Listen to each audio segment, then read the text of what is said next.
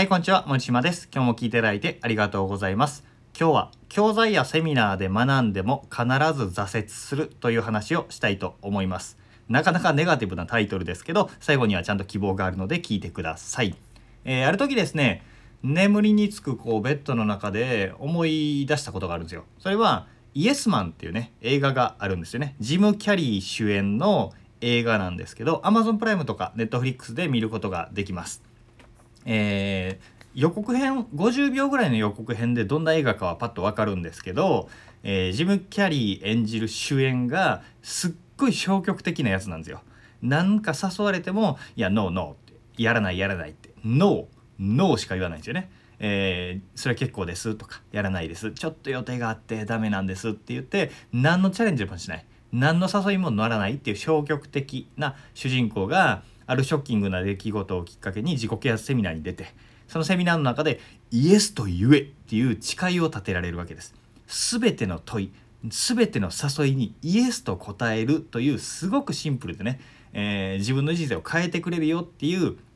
制約をさせられるわけです。でこれねイギリス人の実話が元になっているらしいです。えー、フィクションではなくて実話が元にちょっと脚色してやるっていうものらしいんですよね。で、えー、何せねこの誓いを立てたジム・キャリーはどんな誘いにもイエスって答えるのでもうどうしようもない予想できないはちゃめちゃな展開になっていくわけですよ。どんな破天荒な問いに対してもイエスって言うから。えー、でもその過程で今まで味わうことができなかった開放感や充実感ドキドキワクワクそして輝きあ人生ってこんなに楽しいんだみたいな風に感じていくわけですそして人生がいい方向にどんどん変わっていくんですね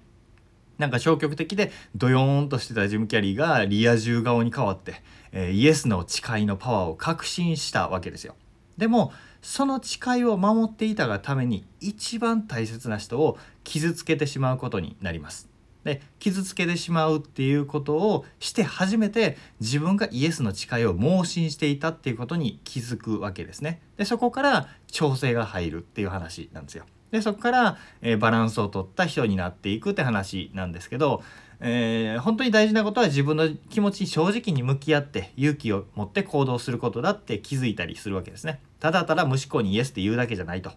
でこの映画の中では終始ジム・キャリーがね、まあ、ジム・キャリーですから、えー、コミカルな演技で笑わせてくれた後に、え、ラストにはこう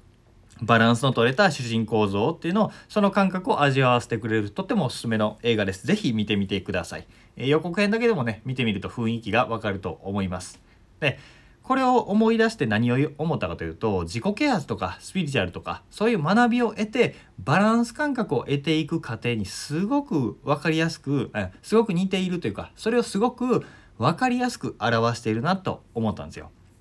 その過程学びを身につける過程っていうのは5段階あります。それは何かというと、えー、期待と希望があって有能感盲信問題発生改善っていうこの5段階やるんですよ。これ覚えなくていいです。あの流れで大体わかるので、えー、どういう感じかというとまず期待と希望人はセミナーに出たり教材を買ったり本を読んだりして学びを得ると今までどうしようもないっていう思ってた困難な課題が解決できるんだって知ります。でそれを実際実践していると次有能感を得られます。学んだ知識を実践していると今までの生活より確実にうまくいっていくうまくなった良くなったっていう場面に遭遇してあーってこう自分はできるぞみたいな感覚に近づいていくわけです。そして盲信します。そして盲信が始まって視野がギュッと狭くなってこれさえやってりゃ大丈夫だみたいな風に、え、なったり目の前に現れるワクワクドキドキキラキラに目がいっぱいで客観的で冷静な思考ができなくなります。そして問題が発生するわけですね。視野が狭くなったところで何らか問題が発生して暗く、えー、辛く苦しい思いをするわけですよ。でその後改善。冷静に自分を振り返ってバランス感覚を伴った学びを得ることができるっていう感覚です。今これ概要なので具体例を2つ挙げますね。具体例1つは自己啓発系のセミナーだったりとかビジネス系で必ず言われることなんですけど自己責任ですよっていう話をされるわけですよ。全ては自分が源全ては自己責任ですっていうマインドセットを教えられるんですよね。えー、何か問題が起きた何か思い通りにいかなかった相手を責めては変わらない。だから全ては自分の責任だと考えることで主体的に生きることができるんだって知ります。でその考えにも伴って行動しました。売り上げが上がった。問題解決した。やった。常に自分が源自分の責任だと思っていればいいんだと盲信して。でやっていると何事も自分の責任だから自分責めしすぎるわけですね。辛い。あでも自分が悪いんだってなってメンタルやられます。で問題発生して。で自己責任その後冷静になって自己責任って言っても限度があるよねって限度が近づいたら助けを求めたり人のせいにしてもまあいいんじゃないっていうバランス感覚を得たりするわけですよ。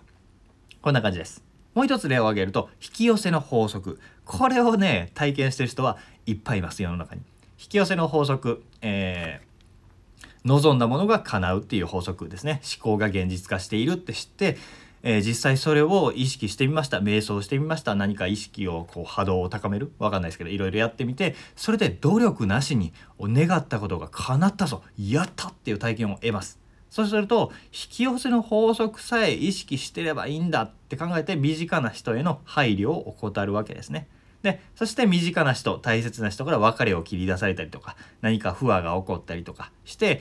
深く傷ついてそこから引き寄せの法則で大事だけど地に足つけた行動と思考が大事だよねそのバランスだよねって自分の中で負に落ちて身につくっていう感じです。これねすごくすごく単純化しているので分かりやすくお話してるんですけどまあ大体の流れこんな感じです。もちろん例外はありますけど大体はこんな感じっていうことですね。えー、僕たちは世界の真理みたいなね世の中の真理みたいに近づくことはできるけど到達はできないんですよね。えー、自己啓発とかスピリチュアルとかそういう学びを得た後の感得た時の感動だったり実際に生活が良くなる人間関係が良くなるっていう体験はすっごい気持ちいいし楽しいし嬉しいんですよね。でもそれを盲信してやっていると問題が起きちゃうわけです。ででもその痛みによってまたバランス感覚を感じるっていうことですね。